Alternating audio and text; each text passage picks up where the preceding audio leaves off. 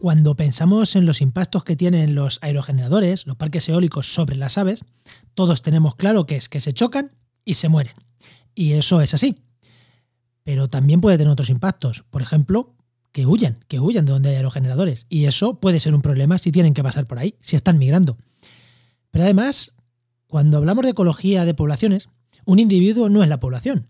Quizá la muerte de un individuo no afecte a la población global de esa especie, que muere un buitre quiere decir que la población de buitres se ve perjudicada? ¿Sí o no? Comienza Actualidad y Empleo Ambiental, un podcast de Juan María Arenas y Enoc Martínez.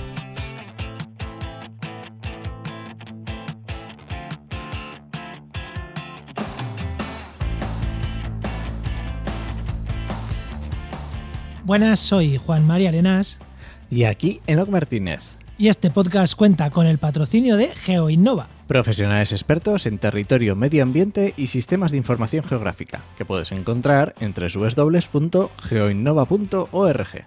Hoy, en el programa 135 del martes 5 de abril de 2022, hablamos sobre aerogeneradores, sobre el estrecho de Gibraltar. Yo, creo que diría más sobre el estrecho de Gibraltar, porque vais a alucinar lo que es la migración en el estrecho de Gibraltar.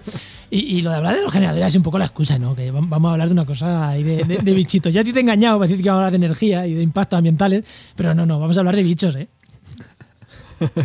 Fíjate que ya hemos tocado el tema alguna vez, pero yo creo que hoy le podemos dar una vueltecita, a ver qué tal. Sí, sí, sí. Bueno, ¿y qué, has hecho esta semana o qué me vas a destacar esta semana en estos dos minutos que hablamos de nosotros, eh, ¿no? Pues mira, yo te voy a destacar que tenemos un montón de ofertas de empleo destacadas en la web, en trabajamediambiente.com. Tenemos de educadores ambientales en Pamplona, de analistas de huella de carbono y análisis ciclo de vida en Madrid, de proyectos de suelos contaminados en Quecho, en Vizcaya. O sea, un montón de ofertas destacadas que tienes ahí en la web, trabajamediamente.com. Sí, sí, que está. Ahora tenemos ¿Y tú qué has hecho? ¿Qué quieres destacar? Yo, pues yo voy a destacar. ¿Qué quieres destacar? Aparte de las ofertas destacadas de la web, de las empresas que nos han puesto las ofertas. Pues yo voy a destacar que hemos estado, estamos con la web de, de Oikos, de Oikos MSP, eh, dándole un mejor, o sea, ampliando la web. Ya hemos, eh, las últimas semanas, no sé si lo hemos comentado o no, pero hemos publicado seis artículos en el blog para arrancar el blog, en plan, bien, no con uno, sino con seis artículos bien currados. Y ahora estamos trabajando en definir nuestros servicios, que nosotros tenemos claro lo que hacemos, posicionamiento SEO, comunicación y demás.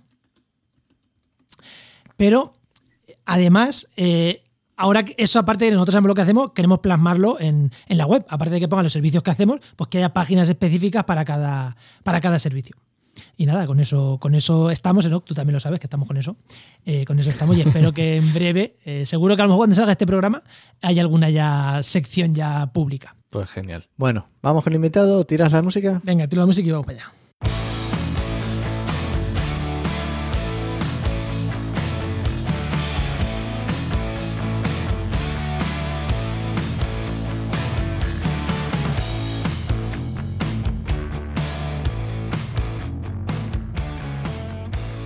Pues hoy tenemos con nosotros a Alejandro Onrubia Baticón, que es ornitólogo, doctor en biología, investigador y coordinador científico de la Fundación Migres y coordinador del programa de seguimiento de la migración de aves en el estrecho de Gibraltar. Muy buenas, Alejandro, ¿qué tal? ¿Qué tal? Buenas, ¿qué tal estáis? Muy buenas, Alejandro. ¿Qué tal? ¿Qué tal? ¿Todo bien? ¿Estás y bien? ¿Quieres contar algo más a lo que te dediques? Eh, bueno, si os parece poco, no, puedo decir muchas cosas, pero vamos, ya con, el seguimiento de la migración tengo suficiente, ¿eh? pero bueno, eh, me apunta a, cualquier tiroteo, sí. ya, he visto que te he llamado esta mañana y enseguida me has dicho que sí, o sea que... que es raro. no, no, bien, bien, bien, bien. Bueno, eh, Enoch. Mi pregunta para, todo, para todos los invitados. Alejandro, la pregunta que le hago a todos los invitados. Cuando eras pequeño, ¿qué querías ser de mayor y cómo has llegado hasta aquí? Eh, bueno, pues eh, es una historia larga, lógicamente. Eh, de niño a mí me gustaban los animales y eso, pues yo creo que como a muchos niños, pero en mi caso era, raro porque en mi familia a nadie le gustaban los animales, excepto en un plato o en un, en puchero. Entonces era raro porque de repente ese niño en medio de la familia de cuatro hermanos, pues era el loco de los animales que andaba persiguiendo hormigas y escarabajos por ahí, ¿no? Sé, de lo que hablas. Sí, sí, sí, sí. en mi caso, además, pues soy de la generación de Félix Rodríguez de la Fuente, de, ver los programas de Félix Rodríguez de la Fuente en una televisión en blanco y negro, en un bloque de, pisos en el que todos los niños de los bloques nos juntábamos en el, segundo, porque eran los que tenían tele en blanco y negro, y nos juntábamos allí a ver los programas. Entonces, entre que me gustaban los animales y todas las semanas me ponía a ver a Félix Rodríguez de la Fuente, dije, pues yo quiero ser como es, quiero ser así, quiero hacer eso. Y ya sí, ya fue más tarde cuando descubrí que había una carrera que se llamaba biología. Eh, claro, dices, uy, ¿qué hay que hacer para hacer eso? Y entonces descubrí que había pues, una carrera que se llamaba biología y entonces pues estudié biología en la Universidad de León.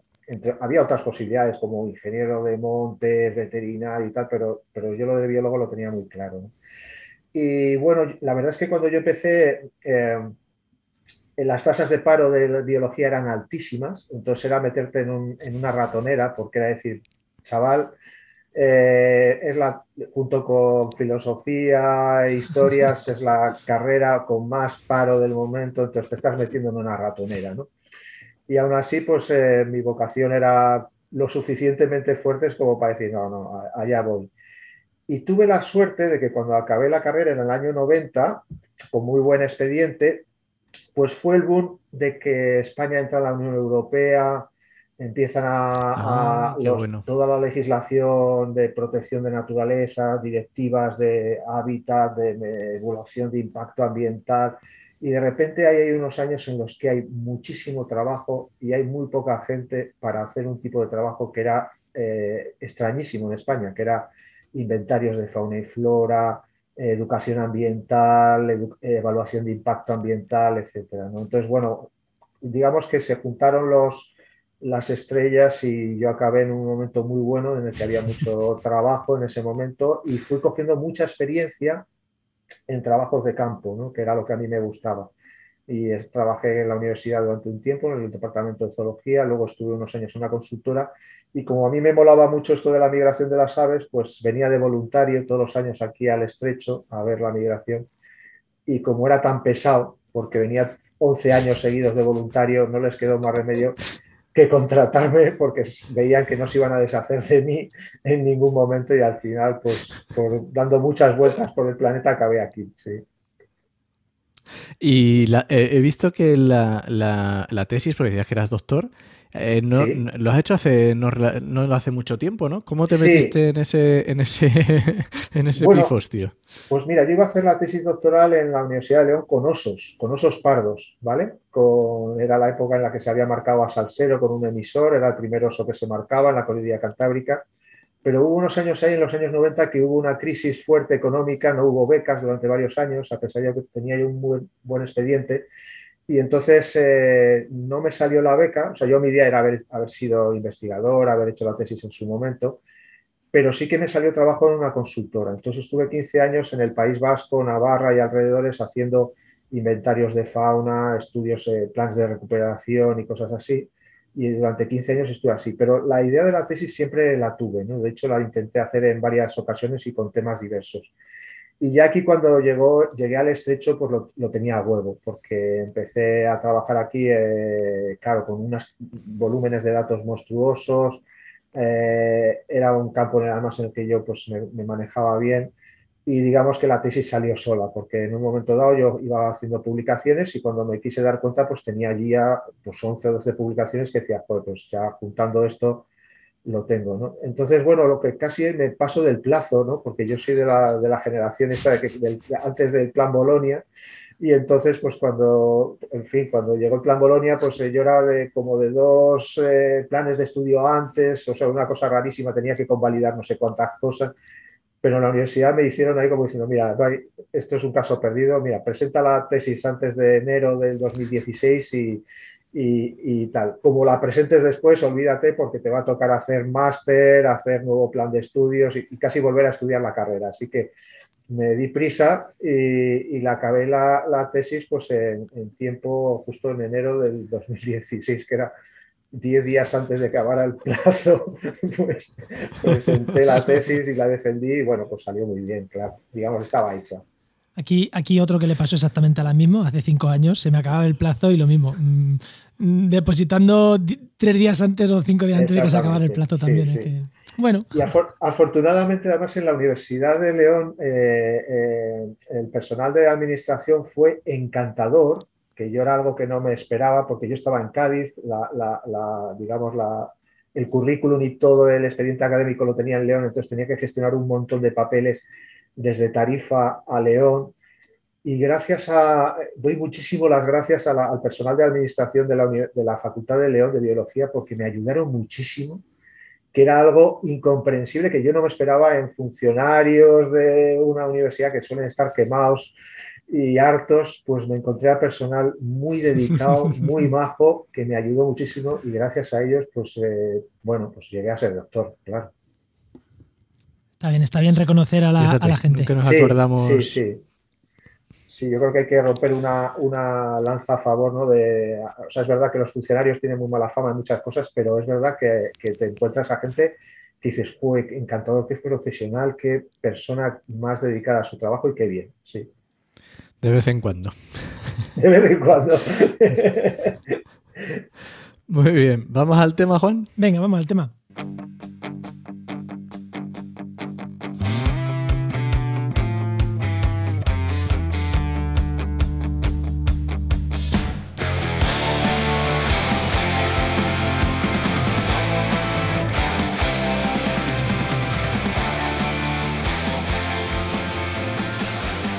Hoy te voy a contar algo un poco personal. Cuando llegas al estrecho, al campo de Gibraltar, yo sabéis, los, que nos estáis escuchando y que escucháis este programa con asiduidad, sabéis que yo hace, hace un año, hasta hace un año vivía en la línea de la Concepción, en el campo de Gibraltar. Y cuando llegas ahí y te paseas, cruzas de un lado del estrecho al otro, de Tarifa a Algeciras, a la zona de la bahía, claro, tú ves si estás en época de migración, un montón de aves migrando. Depende cómo venga el viento, las ves de un lado, las ves de otro, ves miles de aves. Luego tendrás que aparte de esas miles hay otras miles y miles y miles y miles que migran de noche, que esas ni las ves. Pero luego te pones y ves un montón de aerogeneradores, ¿no? Y dices, ostras, tienen que morir aquí aves un montón. ¿Por qué esto no se para? Claro, pero es que hay veces que te pones a mirar bien y dices, ostras, es que tengo a un lado aerogeneradores y a otro lado la bahía de Algeciras, que tienes una central térmica, tienes un montón de industria energética. Dice, ostras, vamos a ver, es que yo quiero los aerogeneradores, pero no quiero que tenga impactos. Eh, tengo que, no quiero que mueran esas aves, pero es complicado, ¿no? Entonces, ese trabajo que hace gente como, como Alejandro de la Fundación Migres y toda la gente que está ahí trabajando para que podamos tener un desarrollo de la energía eólica en este caso, compatible con la naturaleza, pero poder ir prescindiendo poco a poco de toda la, de toda la energía contaminante que se ve a, a escasos 20 kilómetros en la bahía de Algeciras, a mí eso me, llamaba la atención, ese cómo tenías que, conjugar una cosa con la otra para, mm, bueno, para decir, vale, mm, ¿qué quiero y qué estoy y qué, y qué quiero perder? Porque puedes decir, no, fuera aerogeneradores, por un lado la contaminación y por otro lado las aves. También podría ser una opción. Pero yo no, yo estoy en la de aerogeneradores y con cuidado. Así que Alejandro, no sé, tú creo que también estás en mi equipo, ¿no?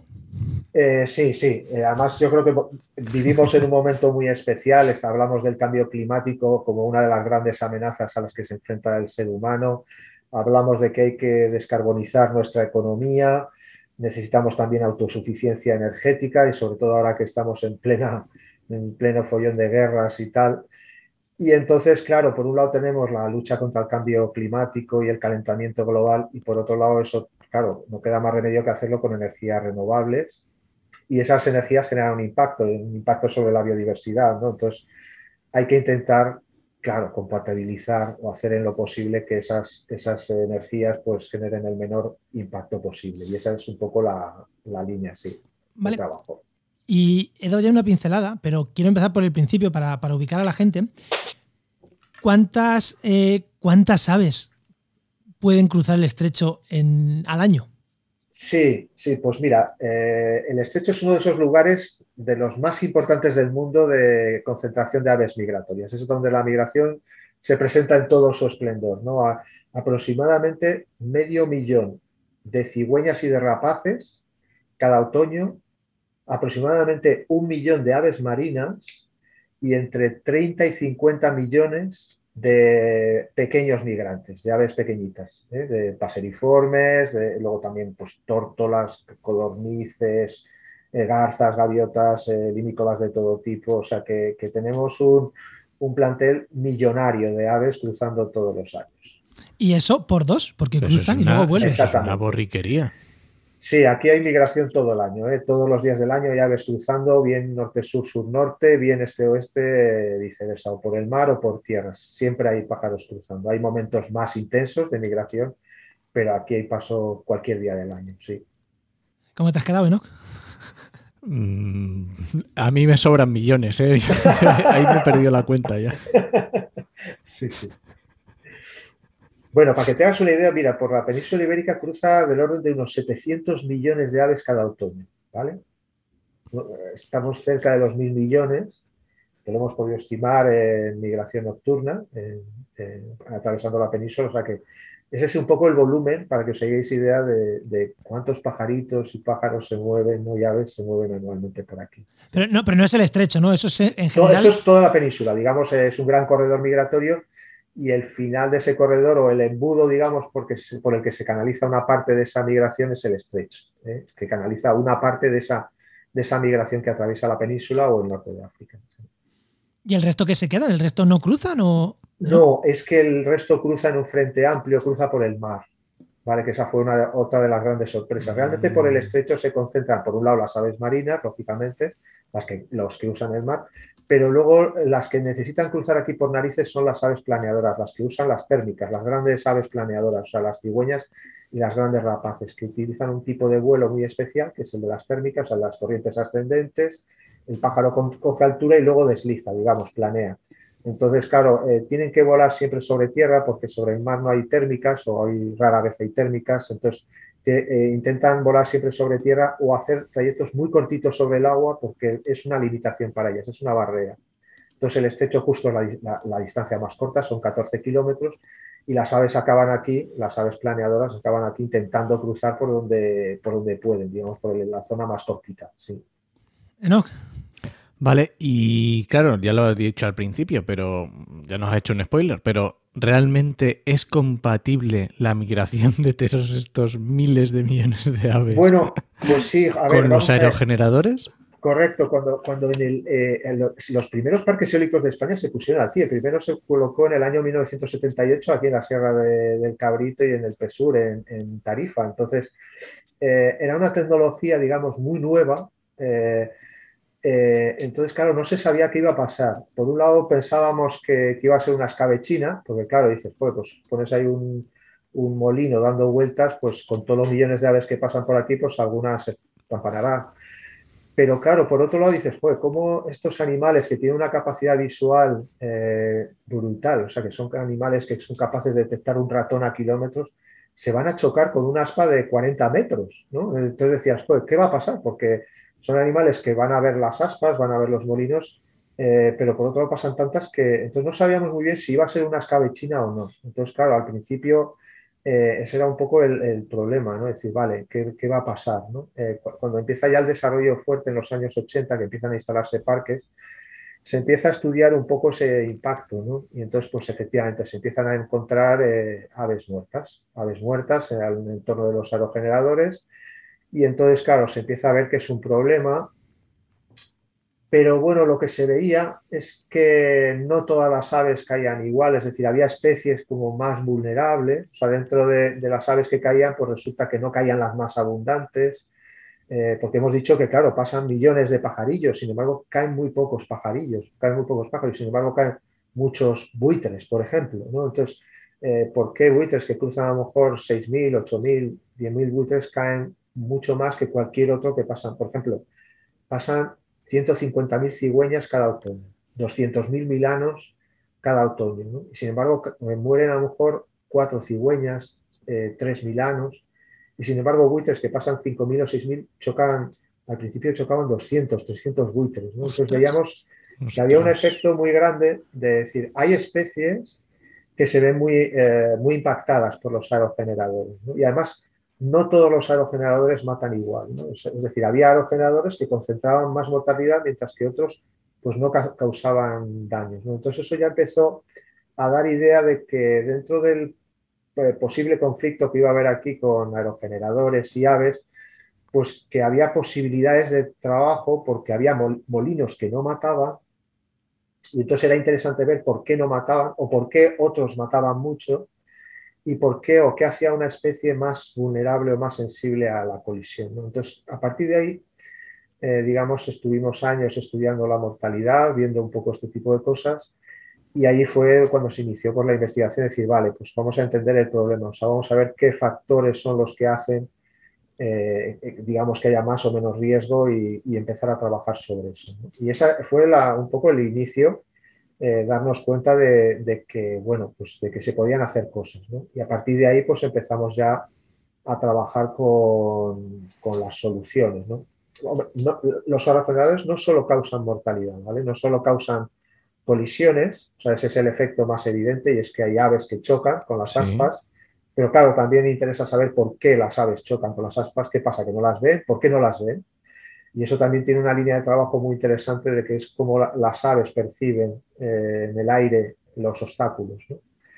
Eh, la otra parte, claro, es que los aerogeneradores actúan como barre bueno, como, como espantapájaros, ¿vale? En el sentido de que un, un aerogenerador está moviéndose, y hay aves, pues eh, claro, de repente eh, las aves que han vivido en un, medio sin obstáculos, de repente se encuentran en estas estructuras. ¿no? Entonces, como todas estas cosas, pues hay especies, hay individuos que tienen lo que se llama una neofobia, o sea, una, una fobia a lo nuevo, mm. y hay otros que se habitúan, es decir, pues hay animales que dicen, ostras, eso no sé qué es, pero me aparto, ¿no? o me da miedo, o en fin, lo evito.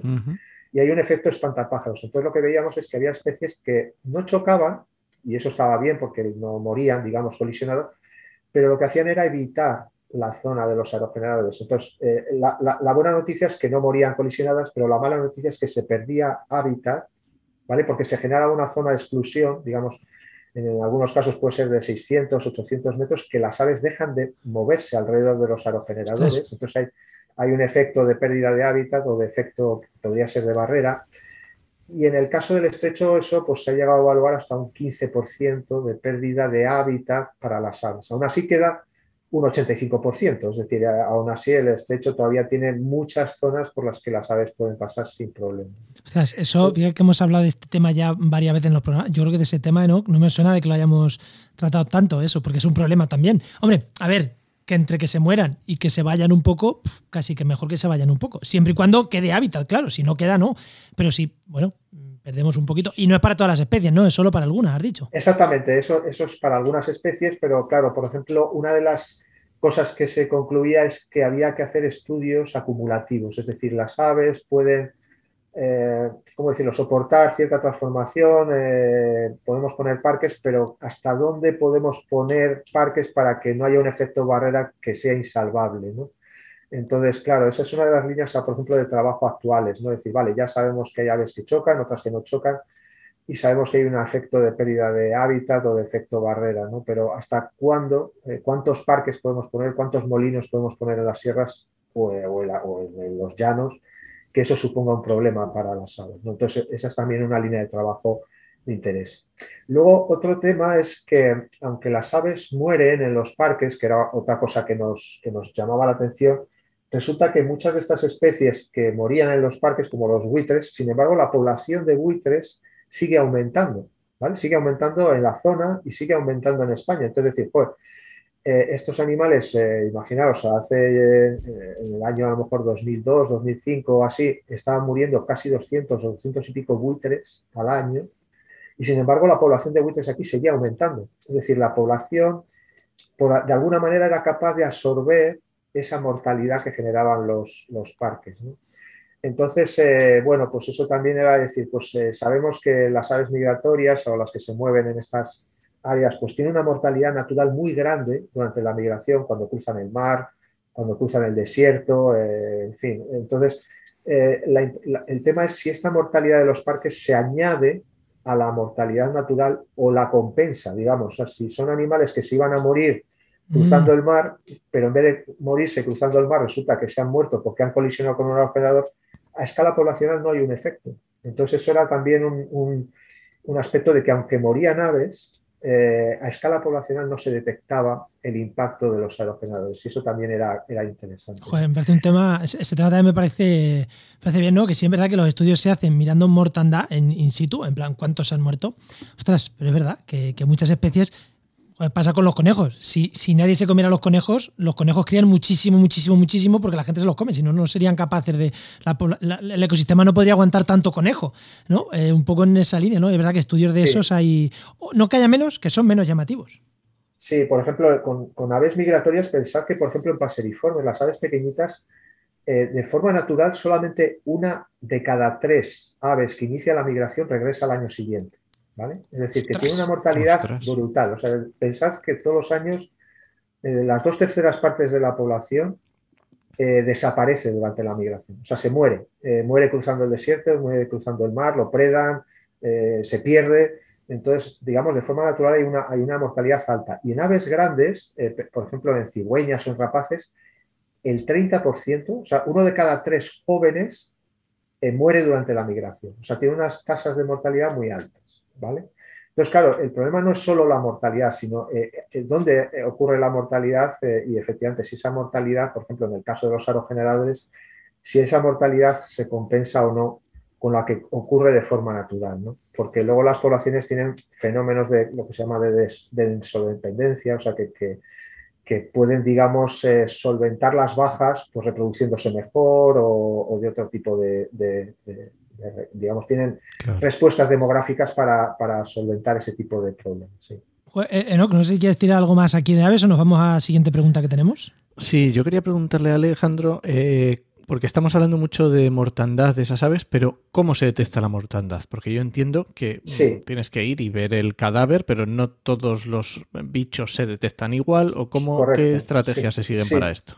Sí, a ver, eh, una de las cosas, por ejemplo, que aquí se, se, eh, se empezó muy pronto y es el primer lugar del mundo donde se hizo, en el año 2008 se empezaron a colocar, a, bueno, a, trabajar vigilantes en los parques eólicos, ¿vale? Eh, personas, principalmente ornitólogos, que lo que iban a hacer era parar máquinas. Parar máquinas, o sea, una posible solución para reducir la mortalidad era tener a gente que cuando detectara bandos de aves o situaciones de riesgo, parara los molinos. ¿no? Esas personas están todos los días del año, todas las horas de luz, eh, parando máquinas cuando hay una situación de riesgo. Y esas personas a primera hora de la mañana hacen un recorrido por los parques, ¿no? Por- revisan los molinos para ver si hay cadáveres. Entonces, todos los días se revisan los aerogeneradores.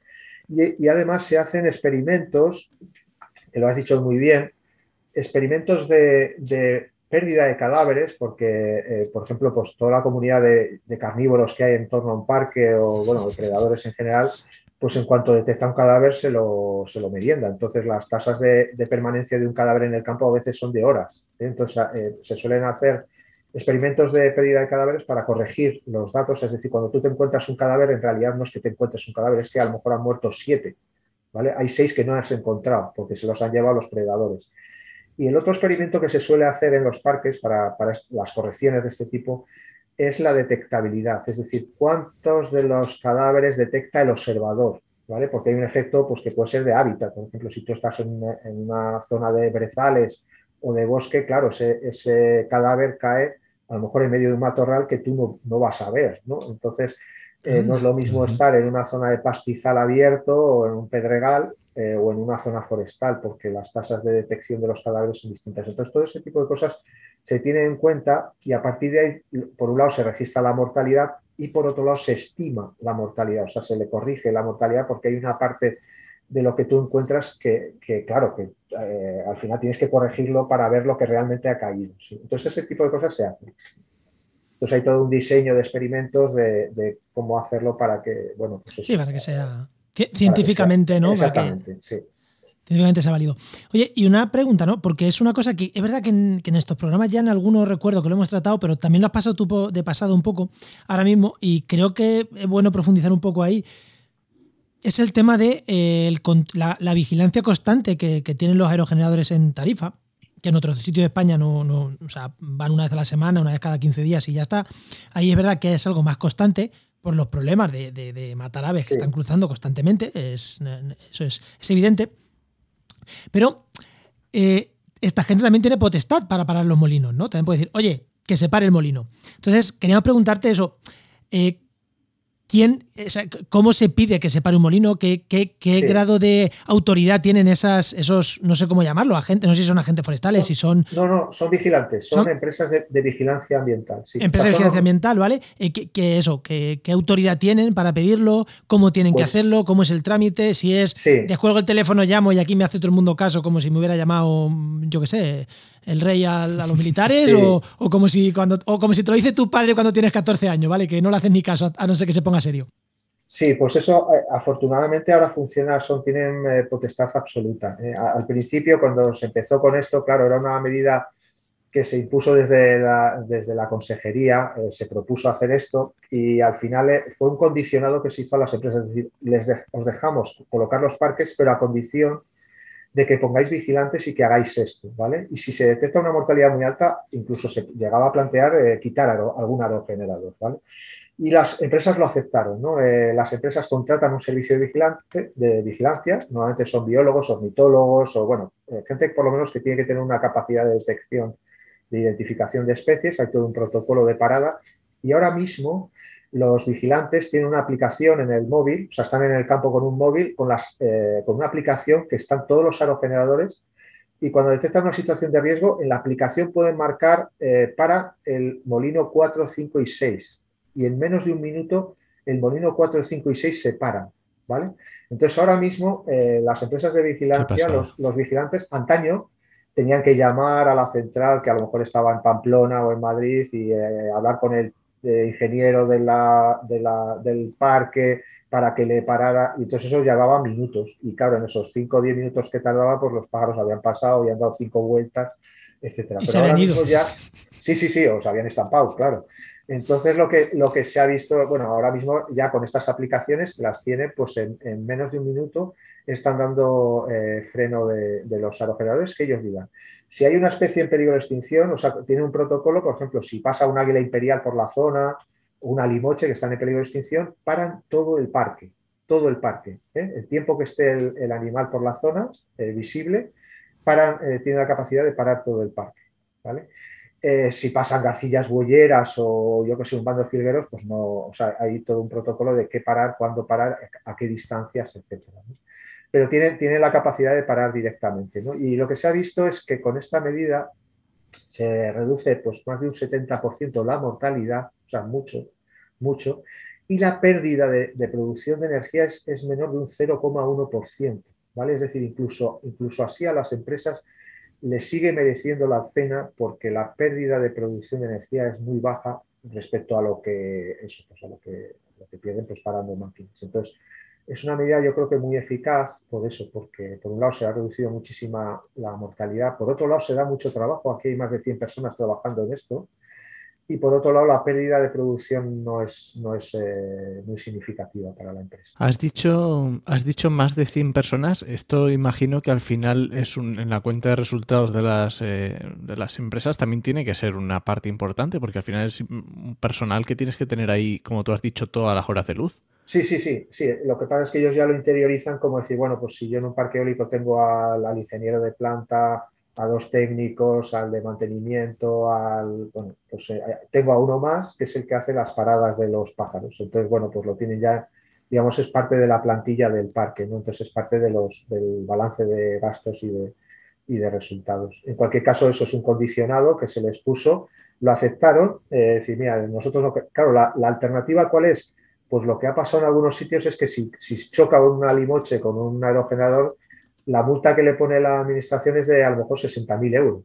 Entonces dice, vale, pues mira, prefiero eh, pagar a un vigilante y, tener a una persona parando máquinas que no a lo mejor pues tener no sé cuántas multas al año porque han muerto eh, no sé cuántos individuos de especies en peligro de extinción y entonces estar aquí litigando eh, con multas en los medios de comunicación, es decir, pues mira, prefiero dar trabajo para las máquinas, no pierdo mucha producción, pero me evito luego pues estar pagando multas o, con una mala imagen o lo que sea. Además, eso, te iba a decir, que es que además te pones a ver lo que cuesta producir energía una vez que el, o sea, lo, lo, lo, caro es montar el parque, una vez que el parque está montado, es que producir energía eólica es gratis, prácticamente, o gratis. Sí, sí, claro, sí, y dices, ostras, pues, ¿qué, qué tengo que meter? Un- unos pequeños gastos de mantenimiento de personal y tal. Pues los meto. O sea, si, si, si la parte gorda de la inversión ya la tengo hecha, si ahora lo- si estos son migajas para lo que para lo que produce y lo que me va a dar, meter un, dos sueldos más que, mm, o sea, para estas empresas son, son migajas realmente, comparado con, con lo que cuesta. O sea, ahora que estamos con la escala de precios del gas y demás, Sí, sí. Aquí, aquí por lo menos la, la- Asociación Eólica, los parques eólicos de la zona de Tarifa, La Janda y, bueno, ya en la provincia de Cádiz, eh, ya, o sea, dedican todos los años una- un- unas cantidades de dinero a medidas de mitigación y de compensación de daños. ¿eh? O sea, no solo hacen eh, la parada de, o sea, la, contratación de vigilantes, de servicios de vigilancia y de parada automática, sino que además gastan dinero pues, en manejo del hábitat, en instalación de nidales o de o sea, con las especies, digamos, que aparecen en los parques eh, colisionadas, pues se toman también eh, medidas de compensación, de manejo del hábitat o de, población. Entonces hay, digamos, toda una, eh, una serie de medidas asociadas a la, a la propia actividad de la instalación. Bueno, te quería preguntar, Alejandro, porque hemos estado hablando, bueno, hemos, yo creo que hemos tratado bastante, bastante bien el tema de los aerogeneradores, pero a mí me llamó mucho la atención también que, aunque no, aunque no se conozcas y no sea tu tema, cómo tenemos también, en parte de la energía, también hablamos de renovables, de fotovoltaica. Porque se está hablando de que la fotovoltaica también puede tener efectos sobre las aves. ¿Hay algún estudio que tú sepas, que conozcas, algo que hayas oído? ¿Cómo está la cosa con la fotovoltaica? Bueno, pues le- a la fotovoltaica le pasa igual que a la eólica en sus momentos, ¿no? que son eh, tecnologías muy nuevas eh, que se están instalando muy rápido en el territorio y que no sabemos exactamente bien qué impacto tienen o qué efectos tienen. Entonces empieza ya a haber mucha, bueno, empieza a haber información porque ya muchos equipos trabajando a nivel mundial en esto. Y, y bueno, hay un poquito de todo. O sea, eh, es verdad que va a haber especies que no van a, ¿cómo decirlo? Pues que el colocar estas estructuras en el medio pues les va a venir mal, o sea que van a- las van a evitar. Pero por otro lado, eh, eh, al dejar, digamos, los suelos eh, libres de uso, o sea, por ejemplo, eh, eh, si se instalan en zonas agrícolas muy transformadas, donde intensivas, el, hecho de que coloques un parque, una planta fotovoltaica que deja crecer el pastizal por debajo, que no tiene tratamiento de fitosanitarios, etcétera, etcétera, puede tener incluso en, esos casos efectos beneficiosos, porque siempre hablamos de biodiversidad hablando de los grandes vertebrados, de las aves y tal, pero nos olvidamos de toda la flora, de los invertebrados, de los microorganismos del suelo. Entonces, en algunos casos, eh, en zonas muy transformadas, una planta fotovoltaica probablemente va a aumentar muchísimo la biodiversidad, ¿eh? a escala de flora, a, a- a escala de plantas arbenses, de, de- Insectos. de- de insectos, etcétera. ¿no? Entonces, hay una oportunidad, eh, como pasa con las eólicas, hay una oportunidad de decir, si conseguimos que esas plantas fotovoltaicas se instalen con una serie de requisitos, es decir, pues que, que permitan eh, zonas libres con vegetación ruderal, que no se usen pesticidas, etcétera, etcétera, podrían convertirse en, en- en muchas zonas, se podrían convertir en un excelente alia- aliado para, con- eh, para conservar la biodiversidad. ¿eh?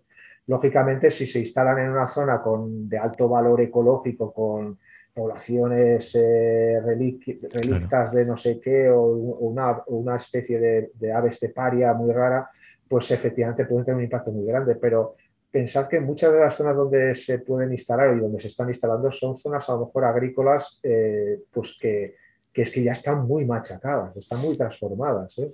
Es que aquí y aquí va nuestra, nosotros, o sea, nosotros, y aquí me, no, me pongo a mí también dentro de nuestra parte, eh, los investigadores como, como Alejandro, pero también los divulgadores como podemos ser nosotros, nuestro papel también de potenciar esas cosas y de contarlo, ¿no? Porque, joder, eh, cuento un ejemplo también eh, en relación en mi tesis. Yo mi tesis la hice también en un ecosistema marginal, eh, los taludes de carreteras, que lo mismo, que dices, ostras, eso es un sumidero de, de- basura, ¿no?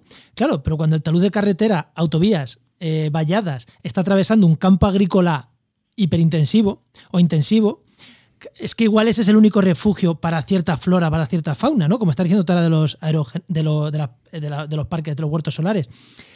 Pues como no se conoce, cuando yo empecé los muestreos en, navi- en- en unos muestreos que hice en primavera, la mejor parcela en biodiversidad era un talud de carretera. Claro. 20 años aquello sin tocarse, una maravilla. Pero como no se conoce, como no se sabe, cuando fui a tomar muestras del suelo en verano, que hay que tomar con el suelo seco, lo habían reperfilado y se habían cargado toda la vegetación. Claro, eh, entonces es, importante que demos este mensaje de no, no, ojo, ojo, que eso puede ser interesante. Para que llegue a lo. A lo y, posiblemente los que, los que eh, reperfilaron aquello, si llegan a saber toda la biodiversidad que había ahí, no lo hubieran reperfilado. Pero si es que eso era más estable de lo que lo dejaron después.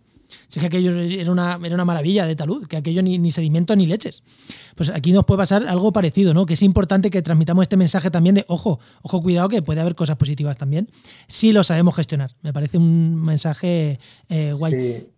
Y que es muy importante la investigación, ¿eh? O sea, en esto, eh, como decirlo, es muy, interesante eso, el, poder estudiar estas cosas y poder dar, eh, ¿cómo decirlo?, recomendaciones, como tú decías bien, puedes dar recomendaciones de qué hacer para que una planta fotovoltaica eh, pueda convertirse en una reserva de biodiversidad en un momento dado, ¿vale? Entonces, sí que, sí que hace falta, digamos, profesionales que sepan hacer ese tipo de trabajo, sí. Oye, Alejandro, esto te había oído yo también de, fotovoltaica que, que, hay aves que, lo, que le da la sensación de que como si fueran lámina de agua. ¿Hay algún estudio? ¿Conoces algún sí, estudio? Eso, eh, eh, es verdad. ha habido, a mí también me sorprendió cuando vi que había casos de, mortalidad de aves en, plantas fotovoltaicas. A mí me extrañó decir por qué se choca un ave con una planta, o sea, con un panel fotovoltaico. Y eh, eh, sí que hay trabajos, eh, no aquí en España, porque casi no hay nada hecho al respecto, pero sí que en otros lugares, en Estados Unidos, se vio con aves migratorias y con aves acuáticas, sobre todo migradores nocturnos, que de noche confunden las plantas solares con falsos humedales. ¿vale? La reflexión que da la luz en las placas da aspecto de lago o de laguna. Entonces los pájaros creen que hay una zona húmeda ahí y bajan. Porque las zonas húmedas son muy importantes para las aves migratorias. Entonces bajan y creen que van a aterrizar sobre el agua y lo que se hacen es estampanarse contra una placa. Entonces hay, hay casos de colisión. Entonces ese tipo de cosas es interesante de, estudiar con qué condiciones de luz, en qué épocas del año, ¿no? y, ver por qué eso, un ave interpreta eso como un, eh, como, un, como, un, falso lago. Pero ha pasado igual también con invernaderos ¿eh? en algunas zonas. el reflejo de los plásticos de noche puede eh, ser asimilable para un ave que vuela de noche, y muchas aves migratorias lo hacen, puede ser asimilable a una zona, a un, a un humedal. Sí. Que oye, que a lo mejor eso se puede arreglar con algún tipo de luz que no sea visible al ojo humano, pero que sí se pueda hacer visible a, los ojos de los animales y a lo mejor es simplemente para espantarlos o que a lo mejor, que no quiere decir que no todo está perdido, que se puede investigar. No, no, no, no, sí, lo que quiere decir esto es que cuando tú colocas estas estructuras no sabes lo que va a pasar, o sea, tú al, principio como pasaba con los aerogenerales dices, van a morir un montón de pájaros, no sé qué, y luego resulta que te sale problemas que ni te, ni te imaginaba, o sea, como puede ser el el tema de los murciélagos que se morían por barotrauma, o sea, que ni siquiera chocan con las aspas, que se mueren simplemente por la dificultad. O sea, ha habido cosas que dices, pues que no sabíamos que esto podía ocurrir. Y luego otras que, dices, oh, pues mira, resulta que esto no era para tanto o como nos imaginamos al principio, ¿no? Por eso es muy importante el poder hacer eh, estudios, eh, bueno, pues eh, lo que serían estudios de investigación con esto, porque porque puede haber muchas cosas primero que aparezcan y luego otras que no sea aparentemente como pensamos. Joder, me, gustaba más acabar con el mensaje positivo de, oye, vamos a investigar para... pero bueno... Eh. no, no, hay que investigar, hay que investigar. Sí, sí, sí no, pero me gustaba más el otro de, oye, igual puede, puede ser hasta positivo, me gustaba más gente. Pero bueno, es importante también conocer esto para, para ponerle freno, claro, evidentemente. Sí, yo creo que la, la consistencia de estas estructuras con, o sea, la, con la conservación de la biodiversidad va a tener que pasar por, probablemente por, eso, por la ciencia, ¿eh? o sea, porque desde el punto de vista científico y técnico encontremos la solución para encontremos las soluciones para hacer esa convivencia posible. Es que además no hay otra, ¿eh? Y, van a ser soluciones alucinantes que diremos luego, madre mía, esto es efectivo, ¿cómo no o, al revés, o cómo no se nos ocurrió antes. Eh, y además eso, necesitamos mentes eh, pensantes, imaginativas y originales porque muchas veces las soluciones son a veces, eh, no nos imaginamos dónde están, o sea que, mm. necesitamos cerebros muy activos al respecto. Bueno, no, pues si nada más, nos vamos despidiendo, ¿qué? Pues Alejandro, Solamente dinos dónde te podemos encontrar o si redes sociales creo que no tienes, pero a lo mejor en la Fundación Migres o dónde te puede encontrar la gente si quieres saber lo que investigas. trabajo en la Fundación Migres y, en la página web de la Fundación o en el Facebook de la Fundación o en, las redes sociales en Fundación Migres. Eh, ahí me, podéis encontrar, sí. Dejaremos en las notas del programa pues enlaces a todas las redes sociales y a la web y tal de Fundación Migres, por si alguien quiere cotillar más de vuestro trabajo, que, que yo sé que es, es, importante, ¿no? Yo que viví allí y vivir en el campo de Gibraltar es, y, gustarte los pájaros es, es, escuchar la Fundación Migres mm, semana tras semana, de cosas que hacéis, cosas que... Somos unos pesados, sí, sí, sí. No, no, pero bien, bien, bien, os encantado. Bueno, pues ahora sí que sí, Alejandro, muchas gracias a vosotros. Muchísimas, eh, muchísimas gracias por este tiempo. Sí, gracias a vosotros. Muchas gracias. Hasta luego. Hasta luego.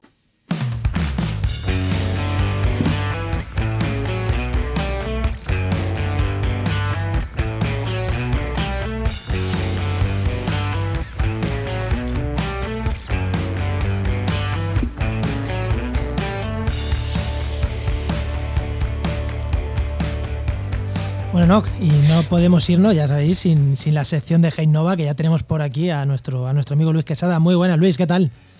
Hola, ¿qué tal? Muy buenas, Luis. Pues ya sabéis, Luis, director de Nova ¿Y de qué, no, de qué nos va a hablar hoy, Luis? Pues vamos a hablar de una cosa que ya hemos dicho varias veces. Estuvo Roberto aquí hace unos programas y ya nos dejó alguna, nos lo dejó caer. Y es de esto de tomar coordenadas cuando vas al campo. Vamos a ver, esto que parece tan sencillo, ¿cómo, cómo funciona esto, Luis? Bueno, eh, pues es, como dices tú, es muy sencillo, pero que tienes que tener bastante cuidado, sobre todo a la hora de trasladar eh, los valores que, tomas a un sistema de información geográfica o a tu propio CAD, es decir, a, al software que vas a utilizar después para realizar el mapa. La toma, de, la toma de datos en sí es sencilla, es decir, vas a utilizar un aparato, un terminal, que puede ser desde un móvil hasta, evidentemente, pues ya un GPS, bueno, caro, tiene que te, evidentemente las precisiones pueden ser centimétricas o milimétricas, claro, depende del terminal que estés utilizando. O sea que estos eh, GPS, me acuerdo yo que había antiguos, que eran unos bicharracos Garmin, ¿esto se sigue utilizando a día de hoy o parecidos? Parecidos, pero sí, también se siguen utilizando. Claro, pero el, bicharraco ese amarillo Garmin, el, el, el, que creo todos tenemos en mente, ¿Eso tiene más precisión que un móvil actual o anda parejo, incluso menos? Sí, ¿no? sí, sí, claro, claro, claro, claro. A ver, vosotros daros cuenta que los móviles normalmente eh, suelen tener eh, precisiones métricas, también de, dependiendo del tipo de móvil y de si cogen más de una cobertura GNSS. Eh, pues ya, evidentemente, cuanto más puntos de referencia tenga, pues evidentemente más preciso será.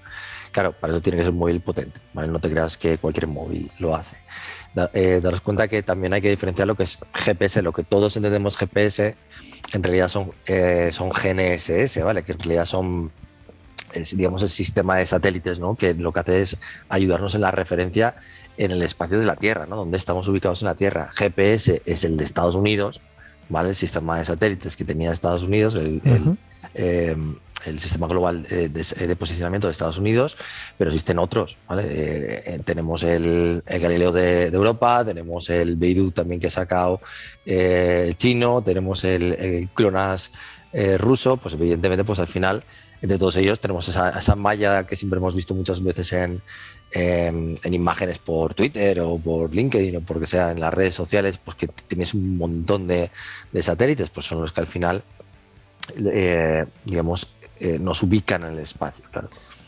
Oye, Luis. O sea que esto de GPS era solo porque era el americano y nos quedamos con el nombre y ya está. Pero que luego hay muchos sistemas diferentes. Sí, claro, es una forma que ha trascendido el nombre al, al, uso, o sea, a lo que realmente es, efectivamente, como por acá o, que... Oye, Luis. Cuando Luis, cuando Roberto estuvo por aquí hablándonos del plugin este que, que hicisteis, eh, estaba cabreado, en plan, hay que decirle a la gente, voy a hacerme un post para el blog de Genova, porque hay que decir a la gente cómo se toman coordenadas en campo. Y yo creo que su cabreo no iba por si era GNS, GPS o no sé qué, ¿no? Era, algo por algo mucho más eh, mm, sencillo, ¿no? De contar. Sí, claro. Eh, vosotros daros cuenta que una de las cuestiones que tenemos que tener clara siempre es, primero, el sistema de referencia que estamos trabajando. ¿vale? El sistema de referencia eh, puede ser eh, el, digamos, el global, que toma referencia casi todos los GPS, incluso el móvil, que normalmente los toma en sistema eh, de GS, ¿vale? 84, que es el, global. Entonces, este sistema normalmente te mide en grados, te mide en grados, minutos y segundos, que es latitud y longitud, norte, sureste y oeste, y, y claro, tú tienes eso, esas coordenadas, hacer esa, esa, medición. Lo que pasa es que después a la hora de transponer estos datos a un SIG, pues tiene ciertos problemas, ¿no? Porque al final el SIG, digamos, tiene unas equivalencias hace unos, unos algoritmos y funciona sobre todo con metros. Que, ojo, si lo tienes desde un principio, pues puedes tenerlo en cuenta siempre, pero eh, por ejemplo a la hora de hacer, esto es un ejercicio que solemos hacer nosotros en, clase, es empezar a trabajar con un, un mapa hecho en, en, en WGS84, que digamos, eh, que está que mide en grados. ¿Vale? Es decir, hazme un, un buffer que es una área de distancia de 200 metros. ¿Qué pasa? O de 300 metros o 400 metros. Que te toma la referencia de 300 en grados. Oh. claro, 300 grados, pues evidentemente es lo que es. Te sale ahí un manchón que te cubre todo, todo el mundo, ¿sabes? No, tienes que pasarlo a metros, no tienes que jugar con metros. Entonces, si tienes un principio y tú ya, eh, digamos, eh, te configuras tu terminal para que funcione en metros y dentro de un sistema de coordenadas, eh, un sistema de referencia, que sea el, el, oficial normalmente con el que vas a trabajar, que aquí en España es el ETR69, eh, pues ya empiezas a funcionar. Ojo que también tenemos que dependiendo de dónde estemos, tenemos la parte del uso, ¿vale? Eh, dependiendo si estamos en Galicia, o si estamos en Castilla, o si estamos en Baleares, pues vamos a utilizar usos diferentes, ¿vale? 29, 30, 31 respectiva, respectivamente, incluido Cataluña también el 31. Entonces, en función de eso, no te vale cualquier coordenada. La coordenada mm, X con seis números, eh, X450.000, no sé, una coordenada en aunque parezca la misma, no va a ser la misma en todos lados. Dependiendo del uso, pues te la va a colocar esa misma coordenada en tres puntos diferentes de España, ¿vale? Si utilizas em, tres usos diferentes para la misma coordenada. Yo recuerdo que llevaba adelante, cuando yo cogía las coordenadas de mi GPS, que tenías que juntar el 30, que era eso, ¿no? El uso en el que estaba. Efectivamente. Hombre, también si te pones, eh, también hay que poner el que si es norte o sur, claro. No, eh, claro. Sí, a ver, en realidad tú deberías de, tú cuando defines una proyección en los mapas, tú siempre tienes que decir que este mapa está hecho en ETR89, H30 norte, ¿vale? Por ejemplo, pues es normal, pues para, para definir exactamente dónde está tomada esas coordenadas. Y, en España hay otra, había otro mapa, ¿no? Había otro sistema de coordenadas que también se usaba antes, o hay ciertos mapas antiguos que llevan otro también. Sí, el ED50 European Datum 50, ¿vale? Em, claro, pero eso fue hasta el 2014, 2015, que yo creo que esa ya se acabó, pero todavía aún podemos coger un proyecto que hubiéramos hecho en el 2000, ¿sabes? Que tenga el ED30, ED50, perdona, y eh, claro, y hay que eh, transponer toda, toda esa información, transformar esa información a la, a la 69 si quieres volver a trabajar con él y eh, dar toda esta información normalmente a la administración. Porque en muchos casos, Luis, cuando has dicho tú que que, te sale un manchurrón enorme es muy llamativo. Pero es que yo me acuerdo cuando estaba haciendo la tesis que tenía que localizar puntos que se me iban 100 metros. O sea, claro, y en 100 metros no te das cuenta realmente que se te han ido, salvo que digas, uy, esto se me ha salido de la mancha, ¿qué pasa aquí? Y decías, otra, que llevo trabajando cuatro horas en. claro, sí, bueno, en realidad unos 200 metros habría de eso diferencia. muchas veces que eso se ve porque se te ven en los 200 metros siempre todos los puntos se te desplazan 200 metros. Vale, eso es, porque. Em, estás utilizando otro, otro sistema diferente. O sea, estás trabajando con AD50 en vez de con 389. Sí. O sea que el problema no está en cómo coges los datos en el campo, sino luego cuando los quieres poner en el, en el mapita, eh, ahí es donde tienes en cuenta de dónde sale y a dónde viene. Claro, tienes que tener en cuenta eh, efectivamente cómo has tomado esos datos, en qué configuración tienes en tu terminal y evidentemente em, ese terminal qué precisión tiene. Claro, y dependiendo del proyecto para el que estés cogiendo, pues tendrás que tener más precisión o menos precisión. Claro. Pero Luis, eh, no, esto es como el podcast. Se puede limpiar después, pero si lo haces bien de primera, mejor, ¿no? O sea, vamos a configurar primero todo, que luego se puede limpiar el sonido. Pero oye, si nos ponemos bien, pues mejor que luego estar limpiando el sonido, ¿no? Pues esto igual, ¿no? Vamos a coger el dato bien en vez de limpiarlo. Efectivamente, sí, todo lo que hagas sí, adelante desde, el principio, cuando se trabaja la calidad del dato, siempre eh, se parte del hecho de, hacerlo bien desde el principio. Que a tiempo de estropearse el dato, por decirlo de alguna forma, siempre, siempre va a tener. Sí, para meter la pata siempre hay tiempo. eso. Planificación, planificación. Si trabajas desde una, con, la con planificación desde un principio, definiendo bien todo, el modelo de datos, si tienes bien definido el modelo de datos, bueno, pues eh, siempre va a ser más difícil que, eh, que cometas errores a la hora de tomar esos datos, hacer el levantamiento de la información, claro. Nada. Muy bien, Genial. ¿no? ¿Algo más que comentar, Enoch? Juan, ¿nos dejas el enlace en las notas del programa del artículo este que escribió Roberto para Venga, ahí. que no se nos olvide nada? En la nota, en la nota del programa se queda, se queda lleno el Estoy enlace, sí, seguro sí. que hay más de uno en Genova y en el voz de Roberto también. Muy bien, pues muchas gracias. Luis. Claro. Muchísimas gracias, Luis. Venga, hasta luego. Pues recuerda que esta sección te llega gracias a nuestro patrocinador, a GeoInnova, Profesionales expertos en territorio, medio ambiente y sistemas de información geográfica. que puedes encontrar en www.geoinnova.org.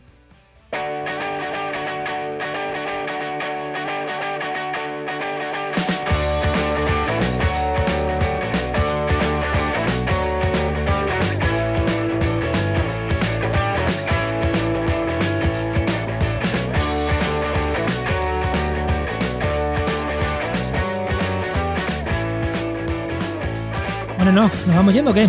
Pues yo creo que sí, ¿no? Te digo un podcast muy chulo que he descubierto. Espérate que te diga yo antes que no, vuelven los eventos presenciales. Madre mía, a mí me lo vas a contar que estuve la semana pasada. Sí, pero es que este es uno que me hace mucha ilusión.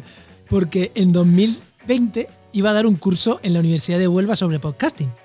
En 2020, en junio de 2020, pues imaginaros, no hace falta que os diga cómo estábamos. En 2021 todavía no pude darlo y lo tuvimos que dar online. Y en 2022, si no pasa nada, del 16 al 18 de mayo, estoy en la Universidad de Huelva dando un curso sobre podcasting. Y me hace una ilusión ir a dar un curso ya presencial, ya ver a, lo- ver a la gente, que es que las cosas por internet, tío. No. Y, joder, qué, qué gusto. qué Oye, ¿y gusto. ¿me, me dejas ir a dar una, me dejas ir a dar una charla, una, una de las clases? Venga, vente, una de las. Tenemos 15 horas de tirón, o sea, te vienes y, te, y, y das tú una horita. Venga, vale. Pasa que igual meterte el viaje de Ciudad Real para una horita, igual. eh, Bueno, yo ya busco algo que hacer, no te preocupes. Venga, pues recomiéndame, recomiéndame un podcast, venga, ahora sí. Venga, un podcast mm, el diario, no, no- mi nuevo podcast que escucho todos los días que se llama Hola Víctor. Y es de un minuto y medio. O sea, no tienes excusa para no escuchártelo. Un minuto y medio. ¿Qué es eso? No voy a dar pistas sobre qué va. Mm, Escúchalo y luego me dices a ver qué te ha parecido. Y mira que yo soy un bocazas, tampoco le voy a decir, que yo sé de lo que va. No tiene nada que ver con medio ambiente. No, no, no, guay, no, o sea, no tiene nada que ver con nada en general, ¿no? bueno, eh, ya, hemos ya he dado una pista. Me cago en la leche. Si es que no me puedo callar. Si es que no me puedo callar. Bueno, no, venga, vámonos. Venga, terminamos. Este podcast pertenece a la red de podcast Podcastidae, la red de podcast de ciencia, medio ambiente y naturaleza. Y muchísimas gracias por compartir este programa. Muchísimas gracias por los comentarios que nos dejáis en redes sociales, por el feedback que nos dais, por. ya- ya- y, si, y si entráis a Spotify y a Google y nos dais cinco estrellas ya, vamos, os hacemos la ola también. Bueno, no, mentira. Yo os hago la ola si nos comentáis en redes. Qué mierda esto de que hacemos la ola por estrellas. No, yo quiero interacción, que nos hablen, que nos escriban. Eso es lo que yo quiero. Las estrellas para otros. A nosotros ir a redes y darnos cañica, que es lo que nos gusta, y- y- y comentar el programa y compartirlo. Eso es. Bueno, te esperamos en el siguiente programa de actualidad y empleo ambiental. Nos escuchamos. Adiós.